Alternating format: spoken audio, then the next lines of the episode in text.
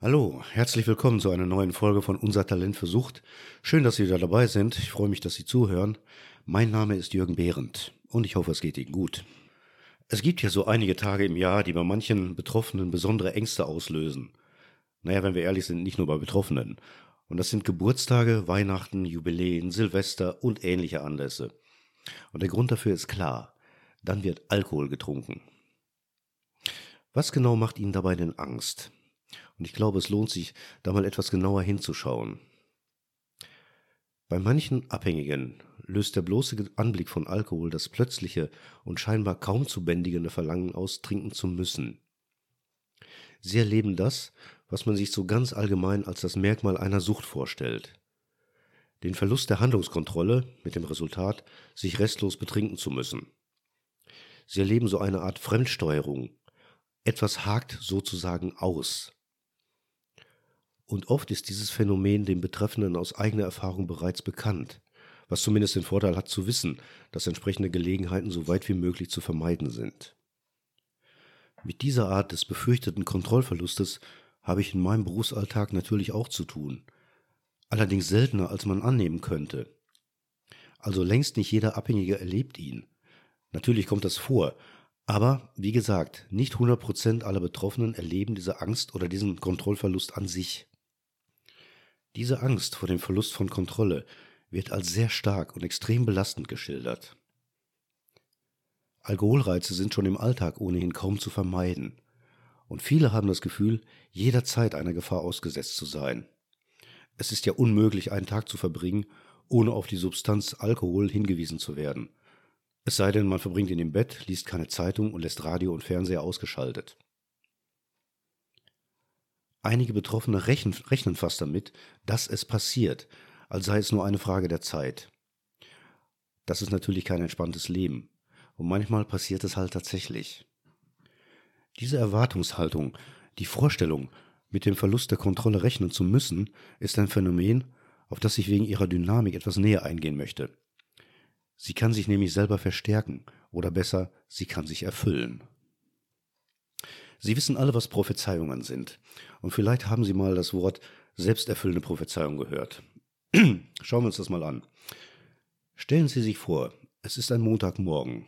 Sie stehen auf, das Wochenende ist vorbei und Sie re registrieren wie so oft, es gibt angenehmere Wochentage, naja, und auch Tageszeiten. Es regnet. Beim Frühstück stoßen Sie die Kaffeetasse um, Ihr Schnürsenkel reißt, die Tageszeitung hat man Ihnen aus dem Briefkasten geklaut, Ihre Stimmung ist im Keller und Sie denken, na was? Sie denken, der Tag wird schrecklich. Was Ihnen vielleicht nicht so ohne weiteres klar ist, Sie haben gerade eine Entscheidung getroffen. Aus einzelnen, unabhängig voneinander stattfindenden Ereignissen, die keinerlei kausale, also ursächliche Beziehung zueinander haben, haben Sie einen Zusammenhang hergestellt. Sie haben eine Regel aufgestellt, wo keine ist. Wie wird der Tag verlaufen? Sie werden, sobald Sie das Haus verlassen, unwillkürlich nach Beweisen für die Gültigkeit dieser Regel suchen, dieser Entscheidung, die Sie getroffen haben. Und natürlich werden Sie damit Erfolg haben.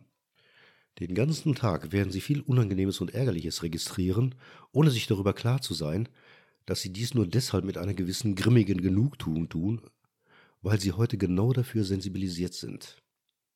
Was Sie ignorieren ist, dass all die kleinen Dramen genauso häufig passieren wie an jedem anderen Tag auch. Der Nachteil ist, dass sie die angenehmen Ereignisse, also quasi das Gegengewicht, aufgrund dieser Sensibilisierung nicht zur Kenntnis nehmen können. Ihre selbst aufgestellte Regel verhindert das. Das ist ein sehr einfaches Beispiel einer selbsterfüllenden Prophezeiung. Ich erkläre das meinen Patienten manchmal an dem Beispiel Wahrsagen. Ich suche mir irgendjemanden aus, Mann oder Frau aus der Patientengruppe, das ist völlig egal. Sagen wir mal einen Mann. Er sollte in diesem Fall besser Single sein.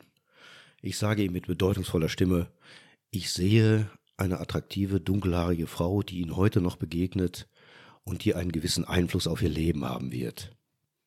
Weiter nichts. Und dann reden wir darüber, was gerade passiert. Und was passiert ist klar. Er wird das Haus verlassen und er wird unwillkürlich nach dunkelhaarigen Frauen Ausschau halten und er wird möglicherweise etwas anderes tun als das, was er bisher getan hat. Er wird Augenkontakt herstellen, weil er eine gewisse Neugier verspürt. Er wird aufmerksam sein. Vielleicht wird er sogar lächeln. Und es kann sein, dass er, weiß man nicht, aber vielleicht eine dunkelhaarige Frau begegnet, die zurücklächelt und sich vielleicht sogar ein Gespräch ergibt. Alles möglich. Worauf es letztlich ankommt, ist, bei ihm ist ein Aufmerksamkeitsanker gesetzt, der seine Sinne in eine gewisse Richtung lenkt. Und das verändert seine Wahrnehmung. Und das ist eine Prophezeiung. Gut, in dem Fall ist es eine Fremdprophezeiung, wenn man so will, aber das können wir durchaus auch alleine. Aber zurück zur Erwartung. Um es noch einmal zusammenzufassen, die Erwartung, die ja eher eine Überzeugung ist, trinken zu müssen, lässt keinen Spielraum zu, besonders wenn in der Vergangenheit entsprechende Erfahrungen gemacht wurden. Und wie wir vorhin gesehen haben, ist der Fokus daher begrenzt, beziehungsweise ist zumindest verschoben. Und die Befürchtung, nicht standhalten zu können, bekommt in der eigenen gedanklichen Vorstellung eine alleinige Gültigkeit. Und zwar mit so einer Ausschließlichkeit, dass das Gegenteil oder Alternativen gar nicht in Betracht gezogen werden können. Und das ist alles andere als ohne. Denn der Gedanke zu trinken ist damit nicht eine von zwei Alternativen, die ich wählen kann, weil die andere Alternative wäre ja die, nicht zu trinken, sondern es ist die einzige Möglichkeit, die als in Frage kommen zur Verfügung steht. Und das wird als Machtlosigkeit und Fremdsteuerung interpretiert. Der eigentliche Wunsch ist aber der, nüchtern zu bleiben. Weil man dem aber nicht nachkommen kann, ist das Ergebnis Hilflosigkeit und Verzweiflung. Das Ganze wird noch verstärkt durch mittlerweile sehr vertraute, belastende physiologische Empfindungen, die den Alkoholkonsum als Erleichterung erscheinen lassen. Und damit schließt sich der Kreis. Die Theorie, machtlos zu sein, hat sich nämlich erneut als richtig herausgestellt. Die Schlussfolgerung kann sein, dass man ein ganz besonders schwerer Fall ist.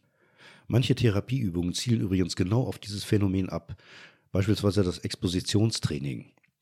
Vielleicht haben Sie mal davon gehört. Patienten werden nach einer sehr genauen und ausführlichen Vorbereitung ganz explizit einer Konfrontation mit Alkohol ausgesetzt. Und Sinn dieser Übungen ist, eine bisher als nicht zu bewältigend empfundene kritische Nähe zu überschreiten und dabei eben nicht zu trinken und die begleitenden körperlichen und gedanklichen Impulse nicht nur wahrzunehmen, sondern sich ihnen bewusst auszusetzen. Und das Ergebnis ist, dass man nach und nach die Erfahrung festigt, sehr wohl widerstehen zu können. Und das bedeutet mehr als ein bloßes Aushalten in der Art von, wenn man nur will, schafft man es auch. Machen Sie das aber nicht alleine. Und schon gar nicht ohne professionelles Training. Das kann sehr schief gehen. Wenn wir sagen, dass wir etwas nicht mehr aushalten können, weil es unerträglich ist, dann meinen wir damit nichts anderes, als einen Zustand beenden zu wollen, und zwar schnell. Wir wollen eine Situation verlassen und uns in Sicherheit bringen. Wir gebrauchen den Ausdruck nicht aushalten können sehr häufig, auch im Alltag und oft bei recht banalen Anlässen, ohne uns die Frage zu stellen, was passiert eigentlich, wenn wir einmal nicht ausweichen, sondern den eigentlich unerträglichen Zustand nicht verändern, also auch nicht trinken. Ich rede hier nicht von Schmerzen, das ist ein ganz anderes Thema. Zugegeben, das klingt jetzt nicht nach einer erstrebenswerten Möglichkeit, aber es ist ein Gedanke, der nicht oft mit der nötigen Konsequenz zu Ende gedacht wird. Es steckt nämlich eine Angst vor einer Katastrophe dahinter, die nicht näher bezeichnet werden kann, sondern die drohende Qualität von etwas Unausgesprochenem hat. Ein namenloser Schrecken quasi, der da lauert und der mich vernichten kann. Ist klar, was ich damit meine? Der Gedanke, ich halte es nicht aus, führt sofort dazu, dass ich etwas beende. Aber das Gedankenspiel ist, was, wenn ich es jetzt nicht beende? Welche Katastrophe, die ich auch noch beschreiben kann, würde eintreten? Würde ich tot umfallen, in Flammen aufgehen, explodieren? Eher nicht. Zugegeben, das klingt jetzt einfacher, als ich es darstelle. Ich rede hier zum Beispiel nicht vom Zustand von Entzugssymptomatiken, in dem man sich gerade befindet, oder auch nicht von emotionalen Ausnahmesituationen. Es geht mir hier um eine grundsätzliche Idee, um ein grundsätzliches Gedankenspiel, um das Aushalten können. Und das Aushalten können ist etwas, was sich viele Süchtige weit weniger zutrauen, als sie es tatsächlich können. Wie genau könnte diese vorgestellte Katastrophe denn aussehen? Auf diese Frage können oft nur vage Antworten gegeben werden. Sehr oft allerdings kommt ein Ich weiß es nicht. Natürlich weiß man es nicht, weil es nie so weit kam. Und damit bleibt das befürchtete Ereignis aber konturlos und sozusagen ein namenloser Schrecken, dem man sich unter keinen Umständen aussetzen darf. Die Angst, Alkohol ausgesetzt und dem auftretenden Verlangen, wehrlos ausgeliefert zu sein, kann eine ähnliche Dimension bekommen. Das Verlangen tritt auf, und natürlich kann das passieren. Schließlich sind die Erinnerungen an entsprechende Erfahrungen nicht ausgelöscht. Und damit kann die Vorstellung kommen, dieses Verlangen nicht aushalten zu können. Der unmittelbar begleitende Gedanke ist, wenn ich jetzt nichts trinke, dann, und hier wird es interessant, was passiert dann? Und wir wissen es nicht, weil es noch nie so weit gekommen ist. Die Katastrophe ist nie eingetreten, und dadurch haben wir keinerlei Möglichkeit eines Beweises, dass vielleicht gar keine Katastrophe eintritt, sondern nur, in Anführungsstrichen, ein sehr unangenehmer Zustand. Aber ein unangenehmer Zustand kann anders betrachtet werden als ein Ereignis mit einer katastrophalen Dimension. Der namenlose Schrecken bleibt andernfalls vage, irgendwo im Hintergrund lauernd. Bleiben wir allerdings mal in der Situation und machen das Experiment diesmal nicht an dem gewohnten Punkt abzubiegen, also weder zu trinken noch die Situation zu verlassen, sondern im Gegenteil die Unerträglichkeit damit sogar noch zu steigern, dann werden wir feststellen, dass der kaum aushaltbare Zustand zwar noch zunimmt, aber schließlich ein Punkt erreicht wird, an dem er nicht weiter steigen kann und dann wieder leicht zurückgeht. Und das ist eine sehr wichtige Erfahrung. Der Grund für den Rückgang ist hauptsächlich physiologisch begründet. Bei Stress und Angstempfinden werden Botenstoffe wie zum Beispiel Adrenalin, Noradrenalin, Cortisol und so, und so weiter ausgeschüttet. Das geschieht allerdings nicht unbegrenzt. Unser körpereigener Chemiehaushalt unterliegt seinen eigenen Lager- und Produktionsgrenzen. Und die Speicher sind bei ständiger oder extremer Anforderung sozusagen buchstäblich irgendwann leer und können nicht sofort wieder gefüllt werden. Vielleicht kennen Sie den Erschöpfungszustand nach heftigen emotionalen Erlebnissen, der dadurch erklärbar wird. Anders gesagt, ohne unsere Physiologie hätten wir keine Empfindungen. Die Erfahrung, auf die es letztlich ankommt, ist ein körperliches Erleben, das den befürchteten Eintritt der Katastrophe widerlegt. Wichtig ist, die unangenehme Empfindungen, auch die Angst reduzieren sich anschließend zwar, aber sie hören nicht vollständig auf. Darauf kommt es aber auch gar nicht an, sondern darauf, dass sie als aushaltbar und damit kontrollierbar erfahren werden. Ich sag's nochmal, das Ganze gilt nicht, wenn man körperliche Entzugserscheinungen aushalten will, beispielsweise wenn man auf die Idee kommt, kalt zu entziehen, wovon ich sowieso kein Freund bin. In der Abstinenz dagegen, wenn ich beginne, meine Selbstkontrolle und meine Stärke zu stabilisieren, ist dieser Gedanke elementar.